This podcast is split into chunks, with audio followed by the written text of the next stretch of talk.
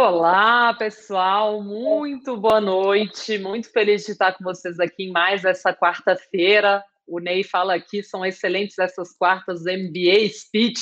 É, já essa tradicional quarta com gigantes, é o MBA mais barato do mercado, né? Acesso às mentes mais brilhantes aí por zero real. E hoje eu tenho a honra de ter aqui comigo o Mário Toros, que é o sócio fundador e gestor da Ibiúna, ex-diretor de política monetária do Banco Central. Oi, Toros, tudo bem? Muito obrigado pelo seu tempo. Luciana, oi, boa tarde, boa tarde a você, a toda a tua equipe, aos investidores é, é, da Speech. É, é, um grande prazer estar novamente falando aqui com você, com, com todo mundo, podendo dar um pouco a nossa visão aí do cenário, principalmente do cenário prospectivo, né? Perfeito. É, acho que é um momento, só fala que é um momento do ano não é? Bastante interessante, porque a gente tá, a gente pode meio que olhar um pouco o que aconteceu no, nesse século que nós vivemos esse ano, né? E sobretudo o que eu acho que é o que mais interessa aos investidores, como é que a gente vê o cenário do mundo e do Brasil é, para o próximo para o próximo ano, para 2021. Legal. Bom, quem me conhece sabe que desempenho de curto prazo não é fator para me fazer tomar nenhuma decisão sobre fundo de investimento, mas eu recomendo o fundo multimercados da Ibiúna há bastante tempo, há mais de três anos, e não dá para negar que esse ano foi um grande ano para a Ibiúna, né? É, em meio a todo esse estresse de mercado aí, para vocês terem uma ideia, o Ibiúna Red STH, né, que é um fundo que eu gosto muito, rende 12,49%, isso tem muito a ver com a grande especialidade da Ibiúna, que acho que é por isso que é tão legal a gente ter até hoje o Torosa aqui com a gente, que é navegar em meio às políticas monetárias, tanto no Brasil quanto lá fora. Então foi rapidinho ali na crise, né, que a equipe deduziu que os bancos centrais iam ter que cortar mais juros, se posicionou nisso muito rápido, isso garantiu bastante retorno para o fundo. Então eu queria começar trazendo essa pergunta para você, primeiro já avisando aí o pessoal também do chat, quem quiser mandar perguntas, aproveitem para fazer perguntas também. Mas eu queria entender um pouco isso, né? É, a primeira pergunta que eu tenho é sobre política monetária de forma geral no mundo todo, depois a gente mergulha mais em Brasil. Mas a sua expectativa hoje é de que a tônica siga sendo essa no curto prazo, de juros baixos, ou tem alguma chance de os governos serem forçados a começar a virar a mão e a gente já tenha no curto prazo altas de juros de novo no mundo? Tá. É, é bom começar por aí, não é? É bom começar é, um pouco tendo a visão prospectiva. O que, que a gente está olhando aqui na IBUNI, que a gente está agora, quer dizer, discutindo? né? e a discussão né, para frente do que, que a gente acha que é, vai acontecer. Ou seja, o que a gente está discutindo é, obviamente, você sempre tem vários cenários, né? você desenha os cenários é, e dá, atribui probabilidades para eles. O cenário básico que a gente tem, quer dizer, o cenário de maior probabilidade que a gente acha é, o mais provável e que, portanto, tem as consequências é, nos ativos financeiros a partir desta visão, está associado, na verdade, a como vai ser o mundo uh, pós-pandemia. Né? É, eu sei que a gente está vivendo momentos que, obviamente, a gente pode discutir. Nós temos a questão da segunda onda, é, é, pegando né, nos países centrais, né, tanto na Europa quanto nos Estados Unidos, que estão também em estágios diferentes. A gente vê, quer dizer, é, uma questão, a questão do Brasil não resolvida. Você está reduzindo a primeira onda, mas ainda não conseguiu atingir os objetivos, enfim, você está vivendo isso. Mas a gente acha, tá? E aí, obviamente, eu posso até me estender muito, mas eu não vou me estender sobre isso, mesmo porque né, a gente não é especialista. Mas a gente acha que, na medida do possível, é, você conseguiu é, conviver com a pandemia em alguma medida e que a possibilidade de você ter uma vacina e que principalmente nas economias centrais, nos países centrais, é, você consiga vacinar uma parte relevante da população, a gente pode assumir que uma parte relevante da população mundial é, vai estar vacinada ao longo do primeiro trimestre e dos primeiros, talvez, quadrimestres, os primeiros quatro meses é, do ano que vem. E, portanto, você toma, retomaria é, a normalidade das economias. Então, acho que esse é o cenário central. Obviamente, a gente pode né, depois estressar esse cenário com vários outros, mas a gente pode partir desse para a gente começar a nossa conversa e a nossa, o nosso debate aqui. Então, nesse cenário, tá, é, o que é o mundo pós-pandemia? como você já bem colocou, quer dizer, o que aconteceu neste, mais uma vez, nesse século desse ano, é que nós vimos, na verdade, é, verdade políticas econômicas é, é, expansivas de magnitude sem precedentes, né? Quer dizer, é, tanto do ponto de vista monetário, ou seja, é, do ponto de vista da taxa de juros, da quantidade de dinheiro que, que os governos colocam, colocaram nas economias, né, que os bancos centrais colocaram nas economias, quanto do ponto de vista da política fiscal, ou seja, o gasto direto que os governos é, tiveram, é, nós tivemos uma situação que é, de fato, sem precedentes. Tá? Só para dar uma ideia, é, toda a expansão monetária, que foi a expansão dos balanços dos bancos centrais dos países, ou seja, a expansão monetária, a quantidade de grana tá, para assim, trazer para o investidor, o que foi jogado de dinheiro de helicóptero, né, como a gente costuma dizer, é, nesses meses desse ano, no pós-pandemia, a partir de, sobretudo a partir de abril, né, um pouco em março, mas principalmente a partir de abril, foi de magnitude semelhante a tudo o que foi feito em alguns meses e tudo o que foi feito nos vários anos posteriores à crise de 2008. A magnitude foi parecida, quer dizer, então você está falando de um negócio que foi que, que a expansão dos bancos, do balanço dos bancos centrais lá naquela época, né, é, por vários anos é, se expandiram. Eu lembro, quem, nos, quem se lembra, que tá mais estava mais ligado, você teve aquelas o QE, né, expansões quantitativas, teve o 1, o 2, o 3 que o Fed fez, a Europa também fez várias é, expansões quantitativas, né, em que ele comprava os bônus e de, dava dinheiro para o mercado, para de forma a expandir a liquidez. Tudo aquilo que foi feito entre 2008 e 2014, até 2015 um pouquinho, mas principalmente 2014, foi feito em alguns meses esse ano. Né? Ah, então, é sem magnitude. Do ponto de vista fiscal, a expansão fiscal também não encontrou paralelo, mesmo é, na crise de 2008 ou em qualquer outra.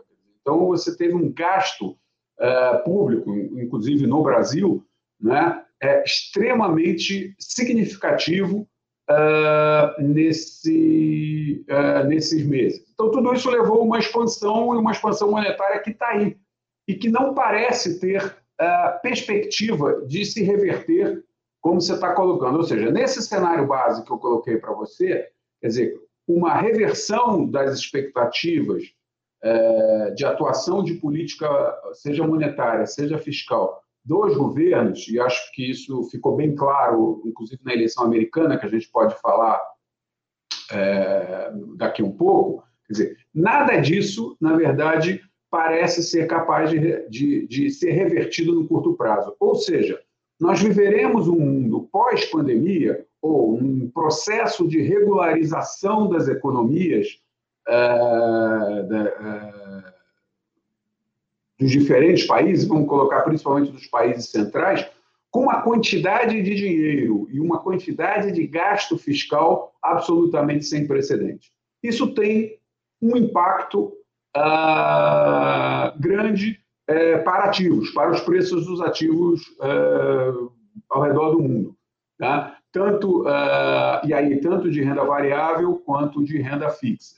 É, nesse sentido, parece que a gente trabalha aqui na Ibiúna, que do ponto de vista, dado esse cenário base, nós temos que acompanhar se esse cenário de fato vai se vai vai ocorrer, mas em ocorrendo e mantido este cenário, nós estamos vendo, de fato, é, um mundo com as economias voltando a, normalizar, né, um processo de normalização das economias, conjuntamente com gasto fiscal e, e, e tão grande quanto ainda no passado, e com a, a, expansão monetária que já ocorreu e que não parece ser revertida a, ao longo de 2021. Então, em princípio, o que você pode dizer para 2021, olha, é, pode ser um ano muito bom do ponto de vista é, dos, das diferentes classes de ativos de risco. Então, ativos de risco, e aí a gente está falando de bolsa, está falando é, de mercados emergentes, estamos falando de é, é, diferentes tipos de ativos de risco, podem ser extremamente beneficiados por esse mundo normalizado, cheio de grana dito de forma bem simples. Perfeito. O dinheiro que está caindo do helicóptero vai ter que ir para algum lugar e deve continuar estimulando ativos de risco, então. Exatamente. Certo. Né? Agora, você deixa só assim, o que, que, poderia acontecer neste cenário? Quer dizer, por exemplo, uma aceleração inflacionária. Né? Uh, é possível, sim, mas quer dizer, os próprios bancos centrais já disseram que é, esse processo de aceleração, estou falando dos bancos centrais das economias centrais, né, dos países é, desenvolvidos. Ele já, aí, aí o Fed, o, o ECB, diferentes, o próprio BOE, o Banco da Inglaterra, eles já deixaram claros de que, de fato, é, eles querem ver uma inflação alta por um tempo. Eles estão usando é, o que se chama uma média da inflação, ou seja, eles falaram, olha, a inflação ficou tão baixa por tanto tempo que se ela ficar um pouquinho alta por algum tempo, eu não tenho problema com isso. E eu vou, eu vou deixar passar isso. Então, isso até pode ocorrer. Não acho que seja o caso mais provável, mas mesmo que ocorra, quer dizer, você vai ter uma, uma atuação bastante leniente, já informada, já dita pelos bancos centrais nesse sentido. Então, vai dar para saber o sinal, vai dar para esperar a inflação aparecer, para depois, se for o caso, tirar o pé um pouco do risco. É isso aí. Perfeito. Mário, agora eu queria trazer um pouquinho para Brasil isso, para quem não entende muito bem a, a, o que eu falei aqui no começo do Mário do, do Toró já ter passado pelo Banco Central, né? É, na verdade, ele já esteve lá pilotando um pouco a maquininha, né? E é isso que eu queria ouvir um pouco de você assim sobre Brasil agora, né? Então, minha primeira pergunta é assim: é, se, se fosse o caso de você estar lá hoje pilotando a maquininha, qual seria o próximo passo? Próximo passo de quê? Do Banco Central ou do Brasil? Do Banco é, Central. Seria começar a subir juro, olhando para a inflação que está hoje aí no mercado. A grande dúvida é essa, né? A inflação é suficiente para subir juro? Qual deve ser o próximo? Qual seria o seu próximo passo se você estivesse lá? Tá. Deixa eu, uh, quer dizer, deixa eu tentar colocar, deixa eu primeiro posicionar o Brasil, tá? Um pouco nesse contexto que eu global que eu coloquei Tá? Uh, e aí, a partir daí, discutindo a questão fiscal e a questão e chego na questão monetária. Vamos é, olhar, quer dizer, que, que, qual é a visão que eu tenho assim do Brasil? Como que eu coloco o Brasil? É, o Brasil não está numa situação, a situação do Brasil é bastante delicada do ponto de vista econômico. Tá? Uh, vamos assim imaginar o que, aconteceu no Brasil, tá? É, o Brasil tem um nível de endividamento, né? ele chegou num nível de endividamento, é o que se chama aqui dívida PIB, ou seja, é a dívida pública sobre a capacidade do produto. Esse é um, sobre o produto que o país é, produz né, ao longo de um ano. Esse é um indicador que, em geral, quer dizer, que é um dos indicadores mais usados é, por, pelos economistas, pelas principais é, instituições econômicas, para avaliar o índice de solvência do país. Né? E, nesse sentido, o Brasil está muito mal na foto. Né? Ah, o, só para colocar em perspectiva, tá? o Lula termina em 2010, o governo dele, ele termina com essa dívida PIB em torno de 50% é, do PIB, ou seja, a dívida do Brasil, o total do endividamento do setor público brasileiro representava mais ou menos 50% do que o país produz é, em um ano. Tá? Isso é mais ou menos a média que os países, uh, uh, que os países uh, semelhantes ao Brasil, os países emergentes, têm. Essa é uma dívida em torno de 50%, 60% do PIB, é mais ou menos o que tem, que tinham naquela época e o que mais ou menos tinham até antes da crise. Agora aumentou um pouco, mas até antes da crise, mais ou menos o que tinha. Né? Uh, e, nesse sentido, o Brasil era investment grade, deu uma piscada aí, você está me ouvindo? Sim, Não? sim, estamos ah, tá. Então, é, o Brasil, uh, uh, nesse sentido, na época ele era investment grade, inclusive dois notes acima uh, do investment grade, quer dizer, era um país considerado de baixo risco de investimento, e a situação piorou muito, quer dizer, a Dilma e a nova matriz econômica, que foi a política econômica adotada, né, chamada pelo, pelo governo Dilma, pelos seis anos do governo Dilma, elevou essa dívida de 50% para 75% do PIB. Né? Com a política que gerou o que a gente viu, recessão, quer dizer, uma maior recessão, vai ser a maior, foi a maior recessão que o Brasil já viveu, inclusive maior que essa que a gente vai viver agora. Quer dizer, a combinação daqueles dois anos vai ser maior do que a queda do produto é, que nós vamos ter esse ano. É, e levou o endividamento para 75% do PIB. O que aconteceu? O Brasil perdeu o investment grade naquela, naquele período, já é um país, é, pelas agências internacionais, pelos investidores internacionais, já naquela época visto, no final do governo Dilma, em 2016, como um, um país de risco alto para investir, né, que, né, porque o, a, o 75% já era um valor muito maior do que a sua, uh, do que os seus pares. Né? Ele, o país uh, tinha uma situação uh, de endividamento já maior era um país endividado. Assim como uma empresa endividada vale menos que uma empresa sem dívida, né?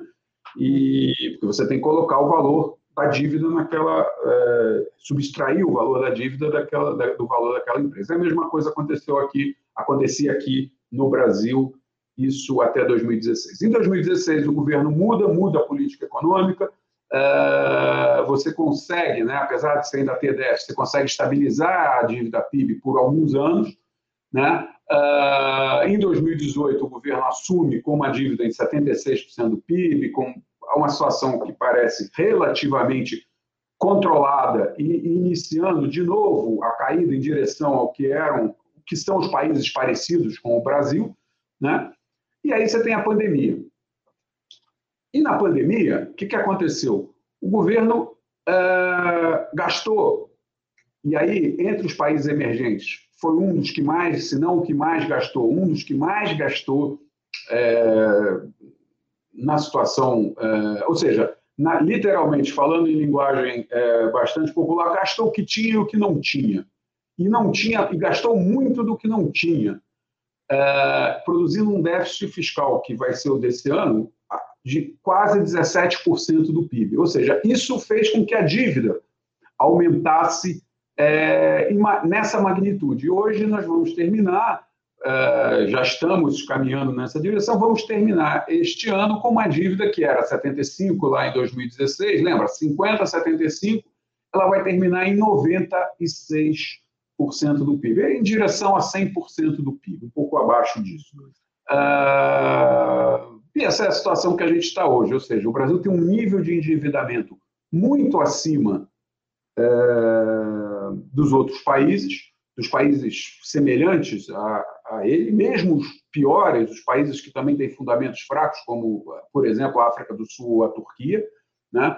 Uh, e, de fato, tem uma situação que tem que resolver. Ele está numa situação é, que precisa, é uma situação que não pode perdurar mais. O Brasil tem um problema fiscal enorme, precisa resolver, porque sob o risco dessa dívida começar a crescer de forma uh, totalmente descontrolada, ou seja, é um salto atrás do outro. Se nada for feito, é uma situação é, né, que pode chegar em algum momento, não estou dizendo que isso é o cenário base, né, dentro mas é um cenário que pode chegar à insolvência se nada for feito do ponto de vista fiscal.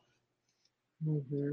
E como é que como é que a gente lida com isso, né? O que que a que que isso deve levar? A gente viu a situação do risco fiscal aí entrando muito no radar de todo mundo nos últimos meses aí, né? Acho que até o pessoal se distrai um pouco com a eleição americana, mas a gente viu o juro disparando ali em algum momento com essa expectativa de que é, esse entendimento de que realmente o gasto foi excessivo, né? O que, que o Brasil tem que fazer agora para corrigir isso? E, e, e, sendo assim, esse risco, como é que você vê hoje esse risco que está precificado nas curvas de juros, né? Ou seja, o risco que o mercado já colocou nos preços já está demais, não está? É, uh, deixa eu uh, tentar o que que o que, que você precisa fazer é, fazer isso é uma coisa fácil de falar e dificílimo de fazer, que é parar de gastar. Uhum. Para todo mundo, diga-se passagem, é bastante difícil parar de gastar. É, então, assim, é isso. O Brasil precisa. É, essa é a primeira, é a primeira, é a primeira observação. É, é tão simples quanto isso. Dizer, só que a gente sabe dos problemas que tem. Quer dizer, isso não é a casa da gente. Você sabe o, o orçamento público no Brasil é extremamente rígido né? Uh, você gasta muito, né? é, você tem uma necessidade de apoio né, é, a quem foi afetado pela, está sendo e será afetado pela pandemia. Ou seja, você vai ter que pegar tudo isso, equacionar isso e fazer com que a situação fiscal é, seja mais equilibrada, que o gasto seja mais equilibrado para o, o, ano que vem. Então essa é uma primeira é uma primeira é uma primeira hipótese. Eu posso dizer aí do ponto de vista de como é que o investidor deve olhar isso e como é que ele deve, eu acho que ele deve ter muita cautela com investimentos no Brasil. É, eu, por exemplo, posso dizer o que é que a gente está fazendo no fundo. Né? A gente usa é, a gente tem uma visão, como eu disse, muito é, positiva né, para os mercados internacionais, para esse mundo pós-pandemia. Né? É, a gente acha que tem ainda muita coisa para entrar no preço é, dos diferentes ativos, né, de, de, dessa normalização econômica conjugada com um, esse, uma, esses grandes estímulos que foram dados aí no, ao longo desse ano. Né?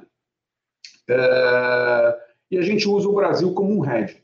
Né? É, o Brasil e alguns outros países, né, é, que também, por razões não necessariamente semelhantes à do Brasil, é, razões fiscais, aí você tem algumas razões institucionais, alguns países são hedge dessa posição é, mais é, pró-risco que a gente tem nos países centrais. Então, quer dizer, é, tudo que a gente tem no Brasil aqui é, é uma rede de posições que a gente tem lá fora. Né? Um pouco na linha de que, olha, é, se der certo, se esse cenário estiver certo, o mundo vai, vai na verdade, é, andar e o Brasil vai underperformar, que a gente chama, o que vai acontecer é, no mundo. Ou seja, é, se a Bolsa aqui só para simplificar o que, que, que, isso quer dizer, é se a bolsa subir lá fora 10%, aqui também vai subir, mas vai subir menos. Né? Ah, se de fato é, tudo andar, se a moeda andar, se as moedas emergentes é, de diferentes países, de emergentes de qualidade, e aí a gente pode colocar o México, o Chile, enfim, alguns outros países, até a Rússia, é, se andar, é, eventualmente o real vai se apreciar também, mas vai se apreciar menos. Então, essa é uma visão genérica que a gente tem é, sobre, sobre a questão do Brasil. O Brasil vai underperformar, que, a gente, que é a linguagem que a gente usa aqui, a, as outras classes de ativos no mundo. Né? E mais, se esse cenário nosso estiver errado, né, a situação do Brasil é tão frágil né, que, de fato, aí o Brasil vai é, ficar numa situação muito mais difícil e e provavelmente os ativos brasileiros vão sofrer mais do que os ativos lá fora. Por isso que a gente acha que, nesse sentido, essa combinação, isso não quer dizer que a gente acha que o Brasil vai quebrar, que vai essa, mas simplesmente que esta combinação, não é, ela, ela do ponto de vista de um, de um fundo, né, de hedge, de um fundo, é uma combinação da carteira, né, uh, que a gente acha bastante, bastante interessante nesse momento. Dizer, uh, então é mais ou menos assim que a gente está posicionado. Deixa eu ir lá no início da sua pergunta, você perguntou de política monetária, o que, que fazia, o que, que não, né, não fazia e tal, etc.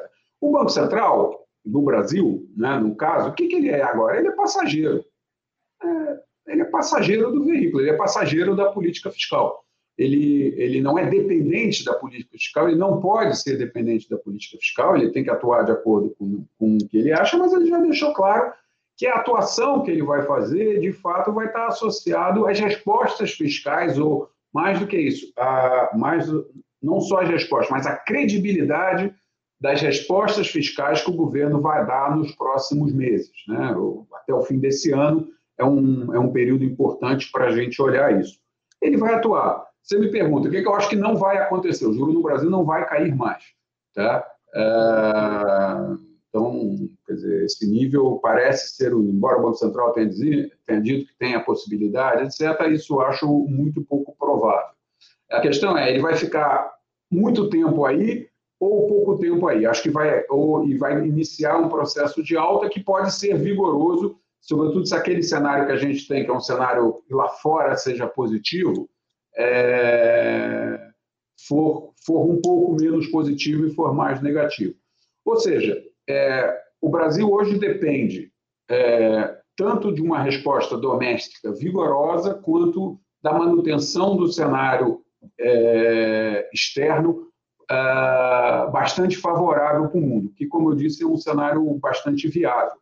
Mas ambas as condições elas são necessárias, mas não são suficientes sozinhas. Você precisa, assim, se você tiver um cenário muito bom lá fora e não der respostas vigorosas e, e mais críveis é, de gestão de política fiscal aqui no Brasil, a atuação do Banco Central vai ter que ser uh, também importante no sentido de atuar na taxa de juros. Uh, se você tiver um cenário lá fora e aqui, uh, mesmo que você dê resposta, um cenário ruim lá fora, um cenário mais difícil, uma segunda onda mais vigorosa, etc., etc., as respostas, mesmo que você dê respostas vigorosas de política fiscal, a, a, a, situação do país seria muito difícil, porque você aí teria que, mais uma vez, dar um apoio às pessoas né, que são impactadas por uma, pela pandemia, etc., a, a, a situação é, é, bastante difícil. Ou seja, o Brasil se colocou num corner né, é, de gestão de política econômica e, e, especificamente, o Banco Central, nesse caso, ele tem que observar e atuar na medida que, que for possível é, obter respostas para isso. E como é que vocês estão posicionados nisso em termos de juros pré-fixados, indexados à inflação? É, então, é, a gente tem, como eu te falei, a carteira basicamente tem, tem esse formato, né? Que é um formato é, com, é, uma visão positiva em relação a ativos lá fora, e isso aqui inclui bolsa é, brasileira, bolsa emergentes, é, sobretudo Ásia, uh, ativos, uma certa normalização do dólar, é, e aí posições é, vendidas em dólar contra algumas moedas, é, por exemplo, real, inclusive, o euro, não, vendidas em dólar compradas nessas moedas. Né? Tá bom, e temos tá como, vamos dizer assim, o passivo da carteira, né? É, basicamente posições, uh, posições que são, na verdade, defensivas em relação a esse cenário positivo. E aí estão é, principalmente concentradas no Brasil. Né, que é, temos então uma posição não muito grande, mas uma posição tomada na taxa de juros é, do Brasil, uma posição comprada em inflação implícita, uma posição comprada é, em dólar e vendida no real. É, temos algumas posições desse, desse tipo. Entendi. Então, na verdade, vocês estão com posição menos direcional única e mais aí algo é, operando comprado e vendido entre países, né? A última vez que a gente falou, que a minha equipe falou com vocês, vocês falaram que estavam tomadinhos, assim, de leve no juro brasileiro. Essa posição ainda existe, né? Que seria aquela contrária, né, para quem está nos acompanhando, em vez de comprar o pré-fixado. E, na verdade, Sorosa, assim, passaram pela, aqui pela quarta com, com os gigantes alguns gestores aí nas últimas semanas, cada um com uma posição completamente diferente em juro, e alguns tomados, outros dados, às vezes no mesmo vértice. Então, assim, queria entender um pouco aí da sua, do alto da sua sabedoria de política monetária. Afinal, né, parece que já está nas 13 ou não. É a carteira tomada. Assim, a carteira é tomada. Né? Especificamente no juros pré-fixado, não é muito, não é? porque a gente prefere estar na inflação implícita. Não é? Comprado na inflação em si, na medida que o risco é uma combinação aqui de risco-retorno. É? Mas, em essência, a coisa, o que é comprar na inflação implícita? Deixa eu é, é, é explicar aqui. É, comprar inflação implícita é, em geral, você compra um papel é, de, é, indexado à inflação, né? É, ou um papel, um derivativo, né? que é indexado à inflação e toma a taxa de juros, ou seja, prefixa uma parte da inflação e fica comprado numa taxa de inflação para um determinado período de tempo. Né? Ah, então, você pode operar isso para daqui a três anos, daqui a cinco anos, até daqui a 30 anos. É, tem, tem liquidez para fazer isso. Então, você tem uma. Mas, em geral, você opera num período entre. A nossa posição é na parte intermediária da curva, principalmente entre curta e intermediária da curva. A gente vai variando aí taticamente é, entre uma e outra. Mas, em essência, a posição, a posição é tomada em, em, em taxa de juros. Perfeito. O João pergunta aqui se você tem a mesma visão do Banco Central de que a inflação no Brasil deve desacelerar nos meses futuros. Entendo que não, né? Pela posição inflação implícita. É, não, nos meses futuros aí a gente tem que tomar um cuidado. Quer dizer, o Banco Central fala de uma conjuntura de curto prazo. Tá? O que nós estamos operando aqui é o prêmio de risco. Deixa eu explicar um pouco o que é a diferença. É, o, o, Banco Central está falando o seguinte: olha, a gente teve aqui um choque é, levado principalmente por alimentos, choque de alimentos em geral volta, né? Uh, e, portanto, ele deu uma visão, eu achei uma visão um pouco otimista uh, que ele deu sobre a inflação, porque eu acho, na minha visão, e aí vem a, a, a, a primeira razão por eu estar comprado, por exemplo, numa inflação implícita, é que já existem efeitos secundários, isso aí é um termo bem econômico, tá? mas eu, eu explico ele daqui a pouco, mas já existem efeitos secundários do impacto é, desse choque primário de alimentos é, na atividade. O que, que, em geral, diz a literatura e o que fazem os bancos centrais? Quando você tem um choque primário, tipo, subiu o preço do arroz, você lembra que uns anos atrás teve a coisa do tomate, que tinha subido Sim. o preço do tomate, aquela história toda.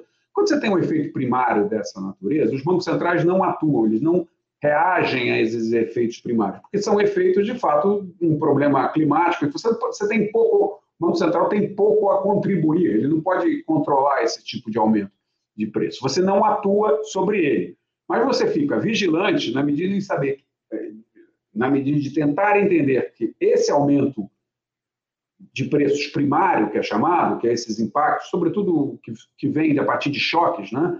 Uh, seja de oferta, eh, que não se transmita para o resto da economia.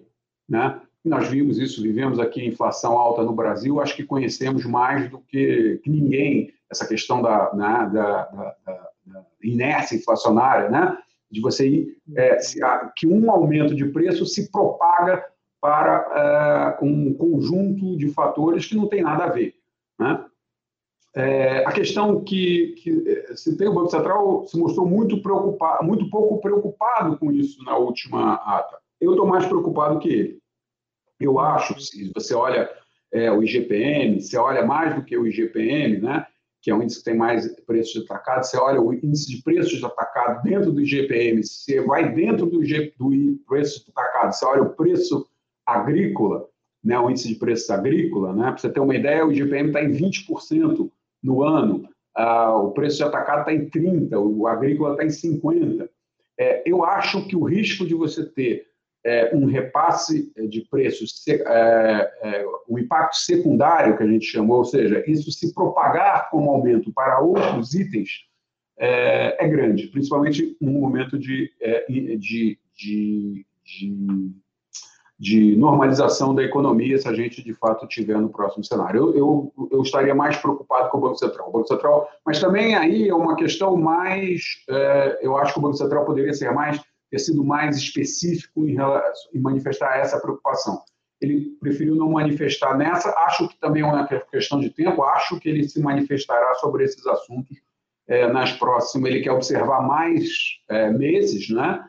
Ou mais alguns meses é, sobre esse assunto. Eu acho que você vai, dado a magnitude de aumento do choque primário que a gente teve e está tendo, que, mais uma vez, né, só, não é só uma combinação de agrícolas. Lembra que nós tivemos um aumento, a taxa de câmbio, nesse século que foi esse ano, você nem se lembra, mas ela começou ano a 4. Né? Ela bateu 5,90, ela bateu quase 6. Né? Agora voltou um pouco, etc. É, então eu tenho eu tenho a visão que, que esse fenômeno vai acontecer e por isso isso é uma das justificativas da gente ter uma posição é, comprada em inflação implícita. Perfeito. É, o Leonardo queria saber, você falou um pouquinho de moedas, mas sem uma posição realmente em real, né? Tá, tá, em posições mais aí em dólar com outras moedas. Ele quer saber como que você vê a relação do real versus o dólar em 2021. E outra pessoa que também tinha perguntado se deve ficar por volta de sete reais, o que esperar da moeda? É, é bem difícil de prever é, moeda, né, Toro? É. Se você souber prever, diz a eles que tem emprego aqui na Ibiúna fácil. Olha é. aí, gente, manda o currículo, mas já manda a previsão do dólar amanhã para dar aquele, aquele teste. Pois é. É, eu acho assim, é, é, de fato, muito difícil. Ah, não, não, nós temos uma posição dólar real, nós estamos comprados em, em dólar vendidos em reais, em real, é, dentro daquela cesta de hedge que a gente tem da carteira é, em relação a, ao mundo. A gente tem outras moedas que, em geral, a gente está comprado é, na, na a gente está comprado na moeda e vendido é, no dólar. Né? Isso vale para algumas moedas que a gente tem no portfólio. É, então, a gente tem uma posição, sim.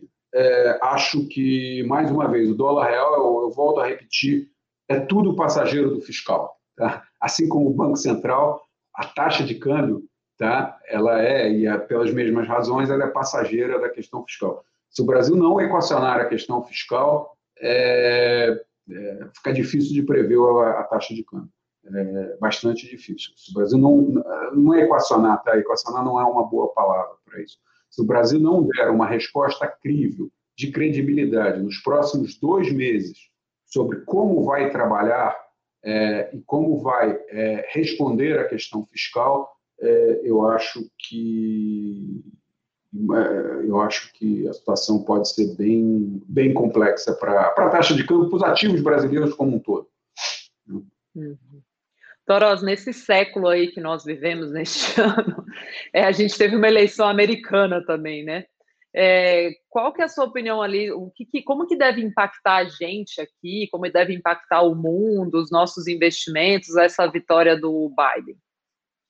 É, do ponto de vista de mercado, tá? O resultado da vitória do Biden é, ele é a vitória do Biden combinado com a manutenção do Senado, que não está confirmado ainda, mas com a manutenção do Senado, do Senado pelos republicanos, que é o cenário mais provável, depende de um segundo turno de uma eleição na Geórgia de dois senadores. Só para falar agora, como é que está a eleição do Senado, a Senado americano? Alguns estados têm segundo turno para a eleição do senador. Né? Não são todos os estados, aliás, são poucos estados. E hoje está assim, terminou a votação, hoje no Alasca os republicanos ganharam, então hoje você tem 50 uh, ah, senadores uh, republicanos, 48 senadores democratas. E você tem duas vagas uh, na Geórgia que foram para o segundo turno, que vai ocorrer no dia 5 de janeiro, a, a, a, a eleição para o segundo turno. É provável pela tradição, que os dois senadores que ganhem a eleição sejam senadores republicanos também, o que levaria o Senado a ter 52 senadores republicanos contra 48 democratas. Né? Uh, portanto, ter a maioria. Essa combinação, se de fato ocorrer, né, uh, que parece o cenário mais provável, é a melhor combinação para o mercado. Já foi a melhor combinação para o mercado. Né? Uh, por quê? Porque, entre várias outras medidas que o Biden, inicialmente na sua campanha, indicou que ia fazer, era aumentar impostos, aumentar os impostos corporativos das empresas, obviamente diminuiria o lucro, diminuiria o valor da bolsa. É, ele, ele, nesse sentido, ele tem mais dificuldade de fazer isso, sobretudo se ele tem um Senado que aprovou, na verdade, a redução recente dos impostos, né? É, pelo Trump de agora aprovar uma subida dos impostos novamente. Então, por isso que o mercado reagiu tão positivamente a essa combinação Biden com uh, o Senado republicano, que pareceu ser uh, a melhor, de fato, a melhor combinação. Dependemos ainda da eleição lá de janeiro, mas em princípio é, esse, é isso que vai, que vai vigorar. Né? Para o Brasil é bom isso, Toros? É, é, bom, é bom para, mais uma vez, é bom para aquele cenário que a gente tem de normalização de, de ativos de risco, né? É, perdão, é de normalização das economias, né? E a consequência, é, crescimento da atividade que é bom para os ativos de risco. Esse, aquele, assim, aquele cenário base que eu desenhei lá no início, a vitória do Biden com o Senado republicano ajuda muito esse, esse, esse cenário. É bom, portanto, mais uma vez, para o Brasil é bom. Uh, também lembrando que a minha visão de que para o Brasil isso é condição necessária, ter um cenário externo positivo, mas não suficiente dado as idiosincrasias, os problemas domésticos que a gente tem aqui no Brasil. Perfeito. Então, se a gente é passageiro aí, parece que o avião está com um bom piloto, pelo menos. É só a gente não fazer muita, muito, não errar muito aqui da nossa cadeirinha, é isso. É, a margem de manobra é, do Biden, tendo um Congresso não, não, os graus de liberdade que ele tem para agir, tendo um Congresso é, não democrata, embora a Câmara dos Deputados, a House seja democrata, é, é bastante mais limitado nesse sentido. Certo. Ó, Torosa, a Daiane falou que quer esse emprego na Ibiúna, ela já vai lá jogar as cartas dela, procurar as ciganas, porque ela quer muito entrar na sua equipe. E o pessoal está muito intrigado com o seu quadro aí atrás, estão dizendo que é uma paisagem muito linda, que não consegue parar de olhar para as águas. É Ibiúna, né? Aí é a represa de Ibiúna.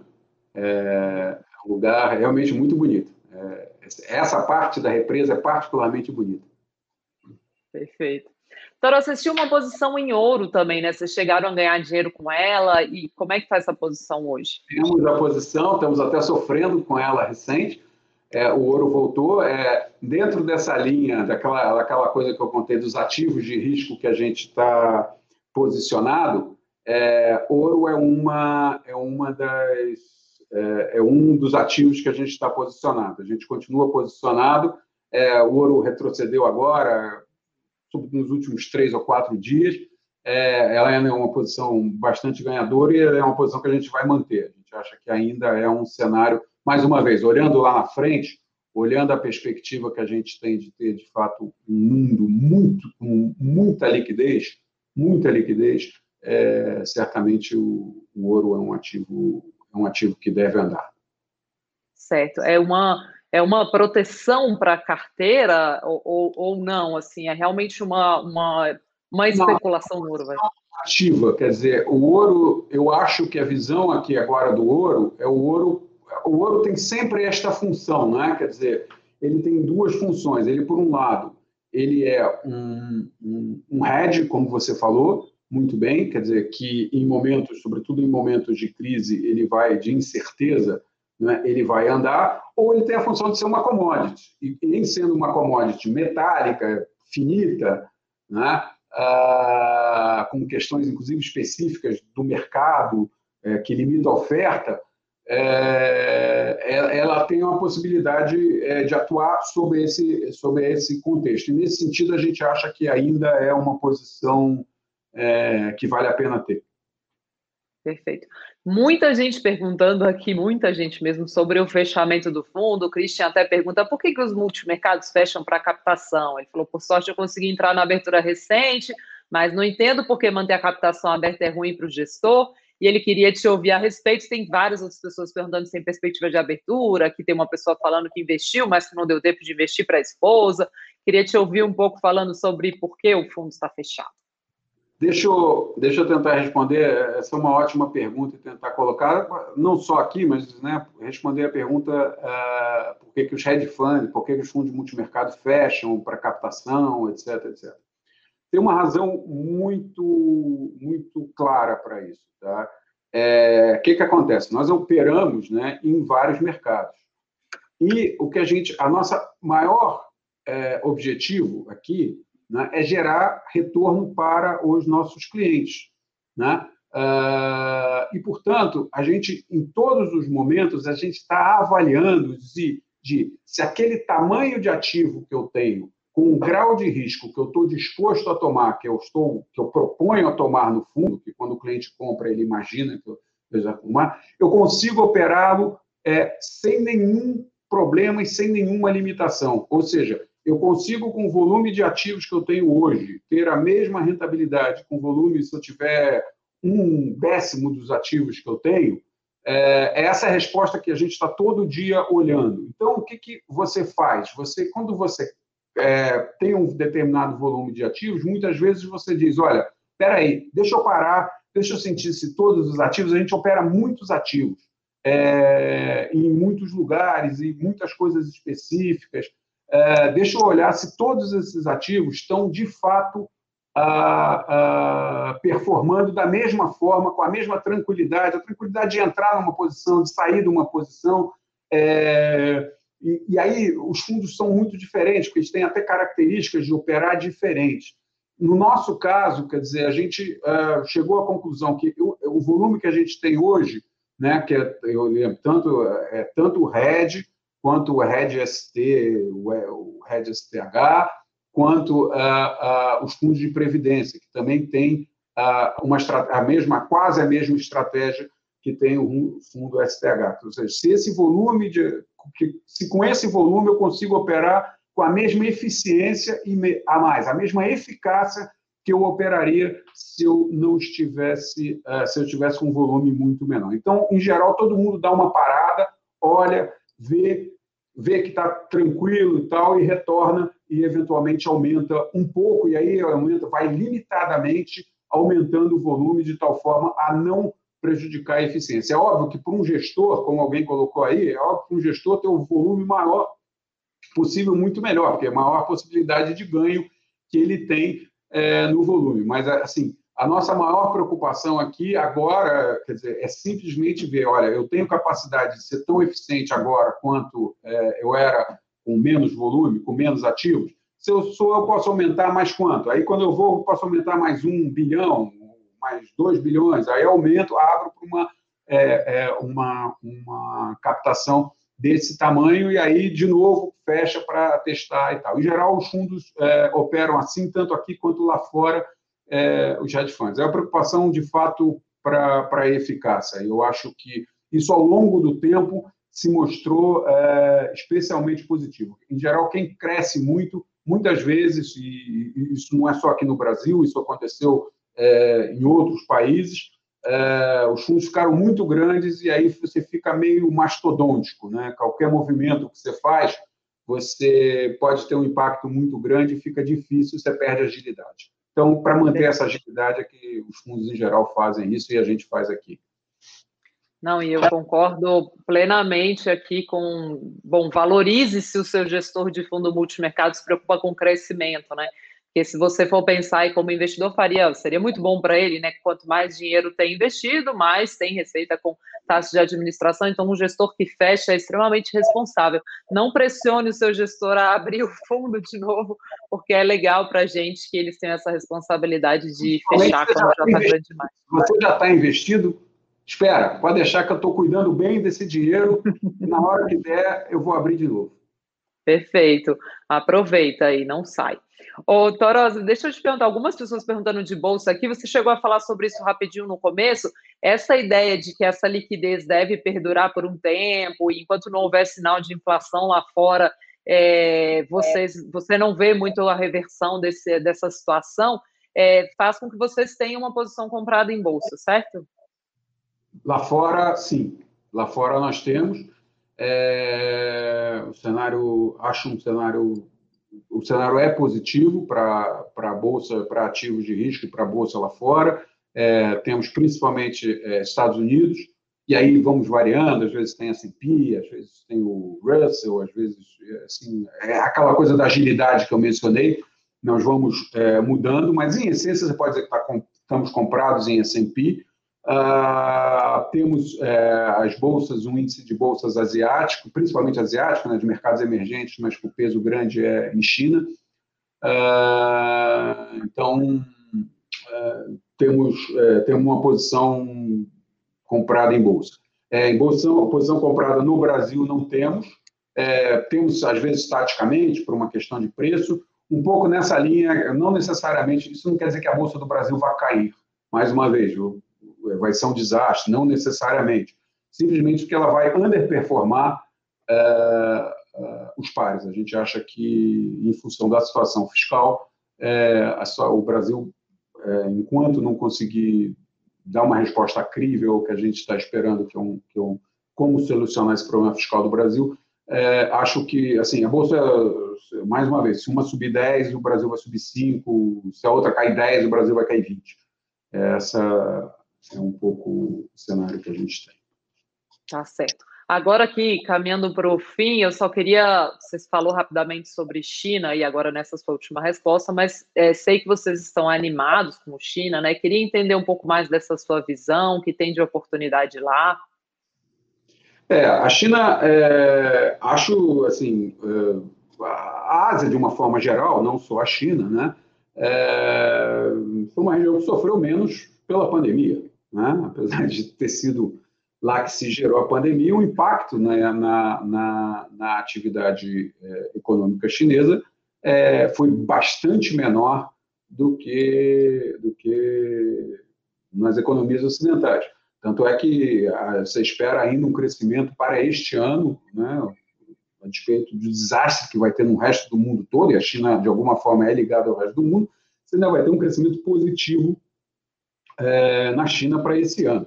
É, e a economia né, parece ter se recuperado rapidamente é, da pandemia. Então, quer dizer, isso, isso se manifestou de várias formas. A moeda foi uma das moedas que se apreciou bastante nesse período, né, exatamente por essa capacidade de recuperação, né, a moeda, o, o yuan contra o dólar, essa é posição que a gente é, tinha aqui, tem ainda, acho que tem muito pouco, mas já teve mais, é, de apreciação é, da moeda chinesa.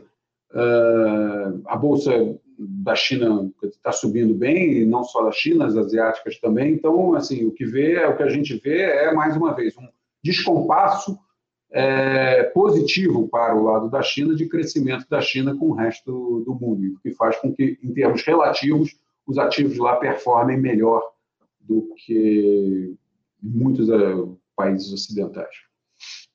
O Christian está aqui preocupado, está te perguntando se, na sua opinião, a segunda onda na Europa e Estados Unidos de Covid pode provocar uma queda na bolsa comparável com a da primeira onda de março. Não, acho que não. É, Christian, é, assim, é, qual é a, a, a, minha visão sobre isso? É claro que a gente, mais uma vez, como eu disse, não é nem o cenário básico, mas obviamente é um cenário alternativo que a gente tem que considerar e tem que tentar analisar ele, o que, que poderia acontecer se esse cenário fosse consolidar.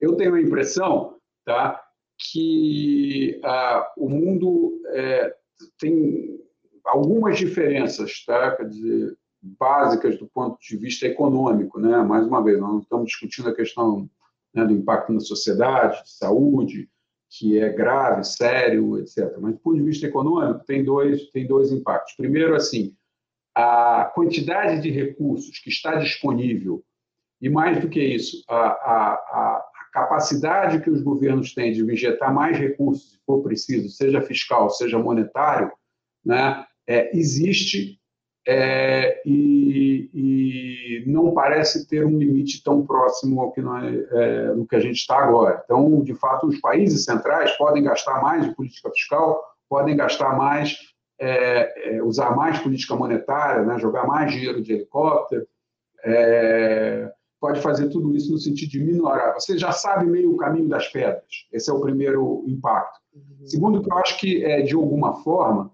as populações já sabem um pouco viver é, uma pandemia dessa. E isso, de fato, faz com que o impacto econômico de, um, de uma segunda onda seja menor do que foi na, que foi na primeira onda. Então, acho que, é claro, é possível, você vai ter impacto no mercado, mas definitivamente não acho que será de magnitude semelhante ao que a gente viu em março, março e abril. Certo. Então vamos aqui caminhando duas últimas perguntas. O Sherlon pergunta se o Trump reverter as eleições, o que esperar no curto prazo para a Bolsa? Existe esse cenário ainda? Não, esse cenário eu não, não trabalho. Acho que não tem. Não é um cenário, não é um risco. É, é, eu não considero nem risco de cauda. Confesso que uh, não pensei nele no tempo. Acho que seria muito ruim, não pelo Trump em si, seria muito ruim pela incerteza que isso geraria é, em função de, de toda uma discussão que certamente terminaria em tribunais, em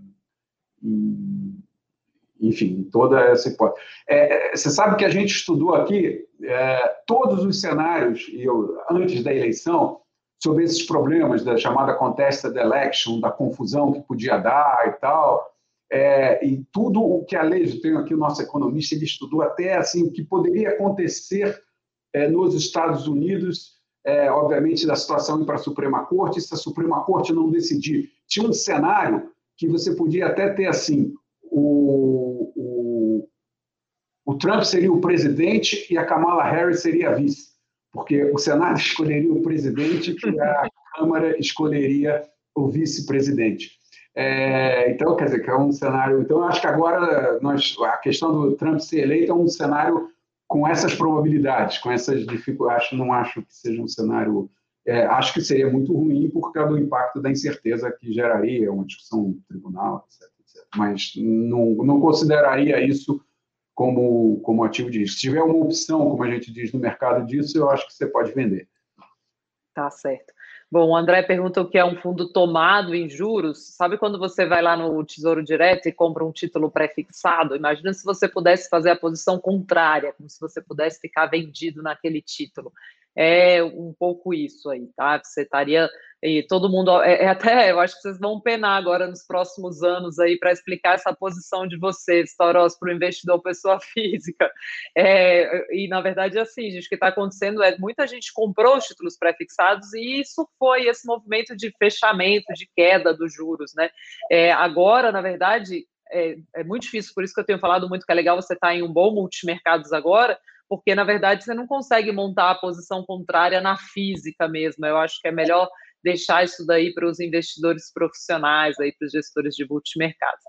É, muita gente agradecendo pela live, a Fátima dizendo boa noite, obrigado pela excelente live. Eu vou terminar com a nossa pergunta tradicional aqui, pedir para você indicar um livro para quem está nos assistindo.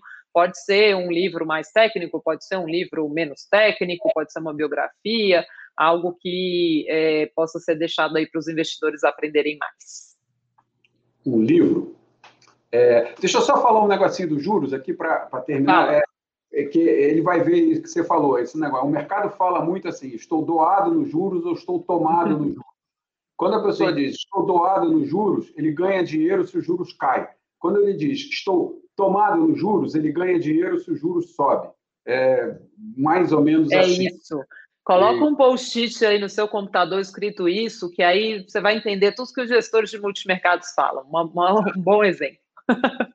é, e deixo é, um livro. É um livro. A, a, gente falou muito aqui de economia, de, né, de história econômica, de, de, de eu, eu, tem um livro que eu, que eu gostei muito, é um dos livros que eu já li, eu sempre indico o livro, eu nunca indiquei esse, mas eu acho que esse é um livro muito legal, eu acho que eu devia sempre indicar ele, que é um livro, inclusive, é Why Nations Fall, né? É um livro, inclusive, acho que já tem tradução para português. É, foi lançado do, James, do, do Assemo, Robinson, né? E James Robinson, é, que conta, é, que fala assim, por que, que as nações fracassam? Esse é o, é o título do livro. E conta a história de casos de nações. Até ele comete um erro grande em relação ao Brasil, diga-se de passagem, quando ele comenta do Brasil e tal. Esse livro foi publicado em 2012, se não me engano. É, ele comete um erro grande lá, vocês vão ler e vão ver. Mas ele conta histórias de fato espetaculares por que, que as nações fracassam. E, basicamente, a tese que ele, que ele desenvolve tá, rapidamente é o seguinte: olha, é, há países que, que de fato fracassam, é, os países em geral fracassam porque não conseguem ter instituições é, econômicas que derivam né, das instituições políticas capazes de fazer, uh, de fazer a transição que inclua grande parte popula da população no seu desenvolvimento. E ele usa vários casos, usa, ele vai citando, contando história de casos, casos da África, né? É, ele conta o caso, ele né, cita o caso da Argentina, é, o caso da Argentina é um caso clássico. A Argentina sai da, da Primeira Guerra é, Mundial, no fim da Primeira Guerra Mundial, a Argentina é um dos países mais ricos do mundo. Era o tigre do mundo. E ela é o que é hoje. E ele mostra né, muito dessas razões. Então, ele procura usar, quer dizer, obviamente, a gente está sempre discutindo aqui a questão fiscal, a, sabe, questões de conjuntura. Né? E esse livro costuma, é, procura mostrar né, uh, que por trás dessas questões de conjuntura são questões institucionais. Se você começa a ler, eu me lembrei muito desse livro recente, que você começa a ver né, o que está acontecendo no Brasil, é, assim, você vê que, assim, é, por que as nações fracassam? Uhum. É, eu até olhei aqui, existe o Porquê as Nações Fracassam em português também, acho que está esgotado em alguns lugares, mas o inglês é até mais fácil aqui, eu acho, de encontrar. Toros, muitíssimo obrigado mais uma vez pelo carinho aí de dividir com a gente o seu conhecimento. Muito obrigado mesmo pela disponibilidade. O pessoal aqui também que está nos assistindo dizendo live maravilhosa, é, excelente live, que bom que eu tenho Biona na minha carteira. Obrigada, é, sucesso para vocês. Vocês estão completando 10 anos aí, né? Tão, tão grandinhos é, já, e quero realmente dar parabéns para o aniversário de vocês. acho que caiu num ano bom, que vocês acertaram muito, e quem tem dinheiro no fundo agradece aí pela diligência que vocês tiveram num, nesse ano, neste século que estamos prestes a completar. Obrigada. Obrigado, Luciana. É um prazer falar com você e parabéns a você, porque eu sei que a Speech faz um ano é, proximamente também. Então, parabéns. Exato. O trabalho que vocês fazem é sensacional. Muito obrigado. Semana que vem, quarta-feira que vem. Obrigada, Toros. Tchau, tchau, gente. Obrigada. Até a próxima.